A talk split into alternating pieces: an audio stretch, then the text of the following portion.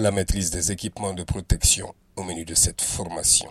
Une initiative qui était attendue par le personnel pénitentiaire de la maison d'arrêt de Mopti. Sergent Alassane Diallo est surveillant de prison. Après avoir suivi plusieurs formations sur cette technique, je tiens vraiment à remercier la DINAPES ainsi que la MINISMA. La détention n'est pas du tout facile. Ce n'est pas l'agressivité. Raison pour laquelle c'est une bonne chose pour nous de maîtriser cette technique, ces matériels. Parce que notre premier objectif, c'est la paix d'abord.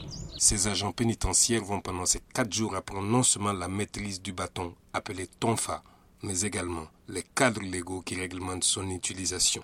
Vincent de Paul Parler, formateur de la Il faut que les agents sachent, connaissent le cadre légal du bâton, les différentes zones de percussion.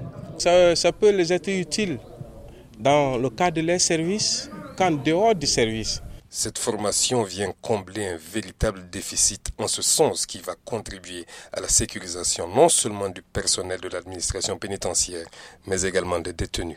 Joseph Compaoré de la section des affaires judiciaires et pénitentiaires du bureau MINUSMA Mopti. On a remarqué qu'au niveau des établissements pénitentiaires, le personnel en termes de formation, il y a des insuffisances. Il faut les faire acquérir les aptitudes nécessaires pour qu'ils puissent utiliser le matériel de sécurité dans le respect des droits de l'homme. Ça les permet de se protéger et de protéger les détenus. Les agents pénitentiaires, eux, suivent cette formation avec beaucoup d'enthousiasme. Ousmane Touré pour Mikado FM, Mopti. Termine fort.